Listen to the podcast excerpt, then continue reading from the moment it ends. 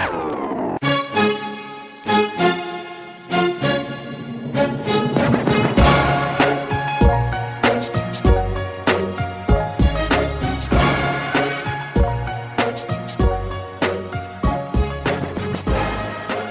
si l'Europe renouait avec le welfare state, c'est-à-dire l'État-providence?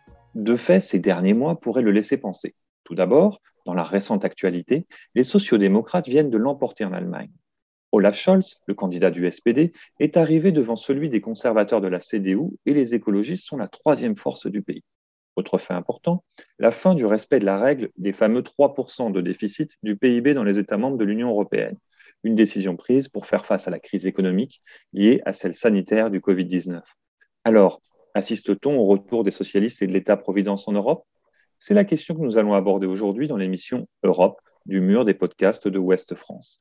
Je m'appelle Fabien Cazenave, je suis journaliste spécialisé dans les questions européennes et j'invite pour répondre à cette question Mathieu Fula, agrégé et docteur en histoire, membre du Centre d'histoire de Sciences Po où il enseigne. Mathieu Fula, bonjour. Bonjour. Vous venez de publier un petit livre ayant pour titre Les socialistes européens et l'État pour la Fondation Jean Jaurès aux éditions L'Aube. Dans ce livre que vous avez coécrit avec Marc Lazare, vous rappelez que si on associe souvent socialiste et État, cela n'a pas toujours été le cas. C'est bien ça? Oui, tout à fait. C'est une des thèses et des, objectifs de ce livre, euh, à savoir de casser ce cliché euh, selon lequel euh, la gauche, historiquement, serait malade de l'État. Quand vous vous remettez cette relation dans une perspective longue, quand je dis longue, je veux dire en remontant au 19e siècle, vous voyez plutôt qu'un ouvrier aurait été extrêmement surpris de se faire qualifier d'étatiste. Au contraire, à l'époque, euh, il y avait plutôt une tendance à combattre l'État à se méfier de l'État, à voir dans l'État euh, le fisc, l'armée, la répression, l'État, policier. Euh, la période où les, socialistes se rapprochent de l'État, c'est vraiment l'après-seconde guerre mondiale, au moment où les socialistes contribuent, même s'ils ne sont pas les seuls, à édifier euh, l'État social, comme vous le disiez euh, tout à l'heure, avec cette idée que bah, tout citoyen en démocratie a euh, droit à un certain nombre de droits sociaux, de protection contre les grands risques de la vie. Mais ensuite, c'est pour ça là encore que le stéréotype gauche égale étatisme est extrêmement discutable. Dès la fin des années 70, les partis sociaux-démocrates sont beaucoup plus hésitants il commence à se demander si cet état social n'est pas trop lourd, s'il ne faudrait pas euh, le moderniser et on va aller voir progressivement euh, jusqu'à aujourd'hui euh, se détacher de, l'État. Vous l'avez rappelé, hein, l'État-providence, c'est une forme d'État qui intervient activement dans les domaines social et économiques en vue d'assurer des, prestations aux citoyens pour compenser certains déséquilibres. On l'oppose d'ailleurs souvent à un État dit néolibéral à qui on demande de ne s'occuper que du minimum, à savoir des fonctions régaliennes. On a l'impression aujourd'hui qu'il y a une demande de protection justement par l'État un peu partout en Europe. Est-ce que vous estimez que c'est le cas? Oui, avec la crise euh, sanitaire euh, exceptionnelle. Il y avait déjà eu euh, la crise financière de 2008 qui avait obligé les États européens à réagir pour éviter ben, la faillite de leurs banques et donc la faillite des épargnants. Mais c'est vrai qu'avec cette crise sanitaire, il y a un retour de l'État, un retour de l'État qui est notamment marqué euh, déjà aux États-Unis par les plans euh, de relance massifs qui sont lancés euh, par Joe Biden, avec cette formule qui a été prononcée par Emmanuel Macron, cette formule du quoi qu'il en coûte pour éviter que la crise sanitaire ne détruise les économies, l'économie française. mais c'est vrai qu'il y a un retour de l'État, mais justement, le message n'est pas forcément porté par la social-démocratie, qui n'est pas en très bonne santé d'ailleurs dans la plupart des pays ouest européens, même si vous avez rappelé à juste titre la victoire du SPD. Donc il y a un retour de l'État, après d'un État à la fois social, mais aussi un État de surveillance très fort, avec les procédures de contrôle pour ben, essayer de limiter la, la, la propagation de la pandémie. Euh, mais euh, c'est pas forcément euh, lié à la social-démocratie, ce retour de l'État. Alors que, par exemple, dans les années 60-70, qui est un grand âge d'or de la social-démocratie ouest-européenne, il y avait une identification beaucoup plus claire entre les sociaux-démocrates d'un côté et l'extension de l'État social de l'autre. Justement, vous insistez sur le côté euh, les sociodémocrates dans l'ouest de l'Europe, euh, puisque l'Est, euh, à l'époque, était sous l'emprise soviétique. Mais pour autant, aujourd'hui, quel est le rapport un peu de force au sein de, des partis dits sociodémocrates, sociodémocrates et socialistes hein? Je rappelle à nos auditeurs français notamment que si nous, en France, on dit socialiste. Euh, souvent, dans le reste de l'Europe, on dit social-démocrate. Est-ce qu'il y a des lignes communes qu'on retrouve aujourd'hui entre ces différents partis, quelle que soit euh, la partie de l'Europe où, ça justement, ça se sépare en fonction des milieux géographiques. Par exemple, au nord, où on est beaucoup dans le, dans le contrat, dans les conventions collectives, euh, voilà, et peut-être plus au sud, où on est, on attend beaucoup de l'État, justement. La coupure géographique nord-sud, effectivement, historiquement, elle est très, euh, elle est très valable. Effectivement, c'est pas euh, les, relations professionnelles ne, s'organisent pas de la même manière. Les États ne sont pas tout à fait les mêmes, et ça a des conséquences sur la manière dont les partis socialistes et sociaux-démocrates, vous avez rappelé la distinction à raison, euh, s'organise. Dans le Nord, c'est vrai qu'il y a euh, généralement une culture du compromis entre patronat et syndicats, mais qui est notamment permis euh, par l'existence de syndicats qui sont très forts, souvent des syndicats qui ne sont pas forcément uniques, mais en tout cas des, des syndicats qui sont extrêmement forts et qui permettent à l'État de jouer un rôle de régulateur, d'arbitre et de n'intervenir par la loi qu'en cas euh, de conflit social euh, impossible à résoudre, ce qui arrive assez rarement. Euh, le grand exemple, c'est les modèles d'Europe du Nord et notamment les modèles scandinaves, suédois, danois. Ensuite, en Europe du Sud, effectivement, comme le paysage syndical est beaucoup plus émietté, par exemple la France est un excellent exemple pour ça, c'est vrai qu'il y a davantage une tendance pour les partis au pouvoir, qui soient d'ailleurs de droite ou de gauche, mais pour la gauche c'est le cas, à agir euh, par la loi. Donc, effectivement, entre le nord et le sud de l'Europe, il n'y a pas forcément euh, le même rapport à l'État, il n'y a pas les mêmes pratiques politiques. Pour faire euh, très simple, dans les partis sociaux-démocrates un peu traditionnels, type l'Allemagne de l'Ouest ou les, les, partis nordiques dont je parlais tout à l'heure, il y a vraiment l'idée que les relations sociales doivent être organisées autour de la pratique du compromis. Pour les partis d'Europe du Sud, c'est davantage par la loi, par l'État, que euh, des avancées sociales euh, peuvent, être, euh, peuvent être votées. On parle de, dans notre entretien justement de l'État-providence qui serait un petit peu l'apanage de la gauche.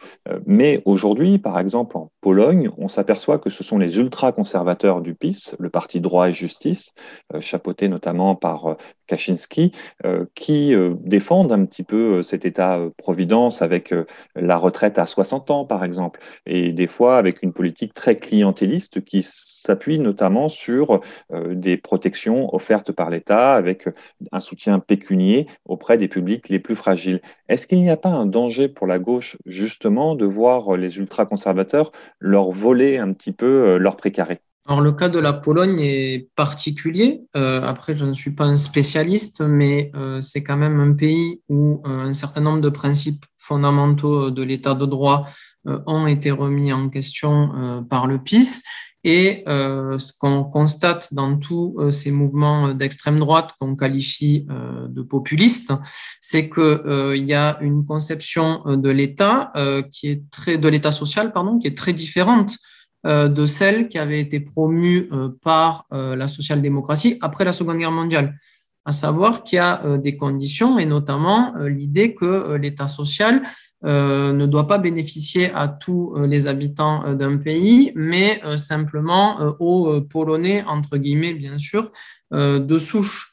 Dans la conception socialiste, même si ensuite les socialistes s'en sont éloignés de manière assez importante à partir de la fin des années 70, début des années 80, mais il y a vraiment cette idée d'universalité. Pour formuler ça autrement et synthétiser, euh, oui, on voit se développer euh, dans les mouvements populistes d'extrême droite une certaine idée euh, de l'État social. au Danemark, par exemple, ou en Suède, on parle de, de welfare, de welfare chauvinisme, mais c'est une conception qui est aux antipodes de celle qui avait été promue par la social-démocratie au sortir de la Seconde Guerre mondiale.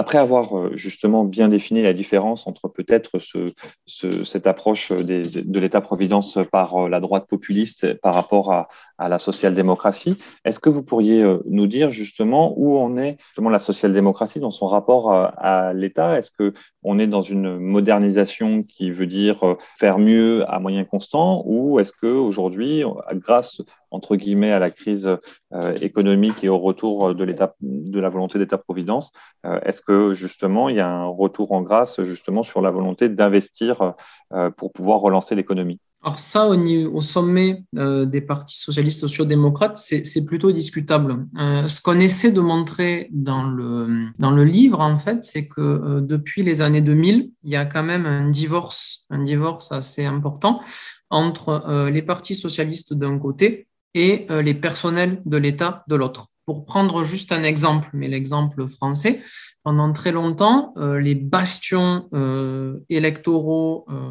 principaux du Parti socialiste, c'était les enseignants, c'était les fonctionnaires, c'était même, au temps des entreprises nationalisées, les travailleurs du secteur public. tout ça, depuis le quinquennat de François Hollande, ça s'est dissous. C'est plus du tout le cas et on a vu beaucoup euh, de fonctionnaires euh, soit euh, passer dans l'abstention, soit se radicaliser, le plus souvent à l'extrême gauche ou au sein du mouvement écologiste, et quelques-uns, souvent dans les catégories les moins diplômés, se radicaliser à l'extrême droite. Mais le parti, le parti socialiste, en gros, s'est coupé de sa base étatique, en fait, des personnels de l'État.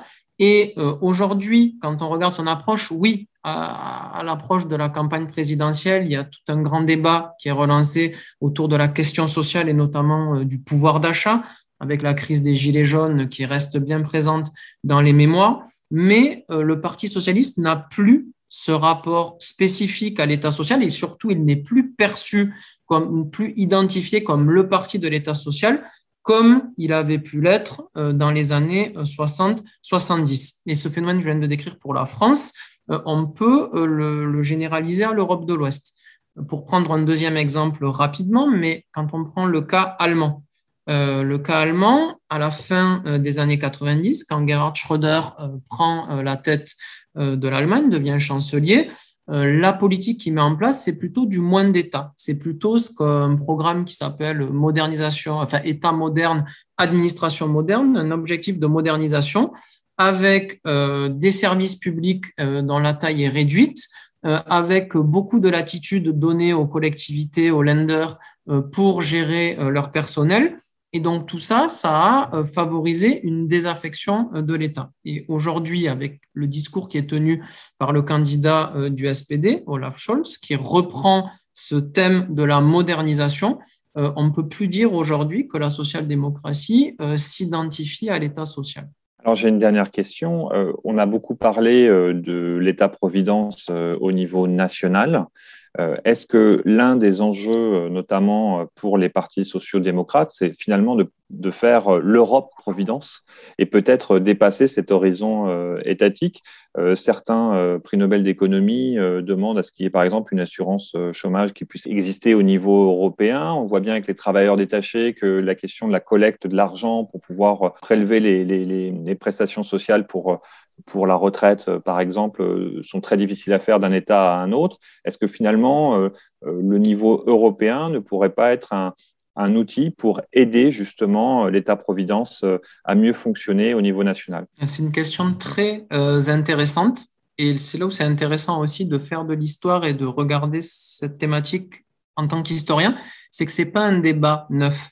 C'est un débat euh, qui se posait déjà dans les années 80 dans les cercles du socialisme européen et euh, jusqu'au sommet de la Commission européenne qui a été présidé entre 1985 et 1995 par un socialiste, social-démocrate en l'occurrence, qui était Jacques Delors. Et c'est vrai qu'à ce moment-là, euh, au moment où l'Europe se construit très largement sur l'économie, très largement sur l'idée euh, du libre marché, avec l'acte unique, avec les projets d'union économique et monétaire euh, qui vont déboucher sur le traité de Maastricht, il y avait l'idée chez Delors et chez un certain nombre de sociodémocrates, notamment allemands, de rééquilibrer la construction européenne par le social. Et ça, très vite, ça s'est heurté à un mur. Ça s'est heurté à un mur parce que dans tous les États membres et dans à peu près tous les partis politiques, quand vous regardez les débats euh, de l'époque au tournant des années 90, pour beaucoup, la politique sociale, la politique de l'emploi, qui est une question cruciale dans une Europe qui connaissait un très, fort chômage de masse à l'époque, doivent rester des prérogatives nationales. Alors, c'est exprimé de manière extrêmement forte par la Grande-Bretagne de Margaret Thatcher et John Major, mais dans tous les pays membres, à l'époque, on n'était pas encore dans une union à 27, hein, ils, étaient, ils, étaient que, ils que 12 à l'époque, dans tous les débats euh, des 12 juste avant le traité de Maastricht, on est sur l'idée que les politiques sociales doivent rester, parce qu'elles sont trop spécifiques, doivent rester l'apanage des États-nations. Et c'est pour ça aussi, quand vous regardez certains euh, responsables politiques comme Delors qui euh, réfléchissent à l'avenir de la construction européenne après avoir quitté ses fonctions en 1995, pour lui, il ne peut pas y avoir de, de fédération européenne. C'est pas possible la pratique euh, de la Commission lui fait dire que euh, l'objectif, c'est une sorte, euh, ce qu'il appelle une confédération d'États-nations. Mais en tout cas, l'État-nation ne disparaîtra pas et conservera le monopole de la politique sociale et de la politique de l'emploi, ou en tout cas de très très larges prérogatives dans ces domaines. Eh bien, j'espère que ces échanges vont inspirer nos, auditeurs. N'hésitez pas à réagir euh, également sur les réseaux sociaux euh, pour pouvoir euh, nous dire ce que vous avez pensé de cet échange avec Mathieu Fula, qui a donc coécrit avec Marc Lazare le livre Les socialistes européens et l'État pour la Fondation Jean Jaurès aux éditions L'Aube. C'était Fabien Cazenave pour l'émission Europe du mur des podcasts de Ouest France. Mathieu Fula, beaucoup. Merci pour votre invitation.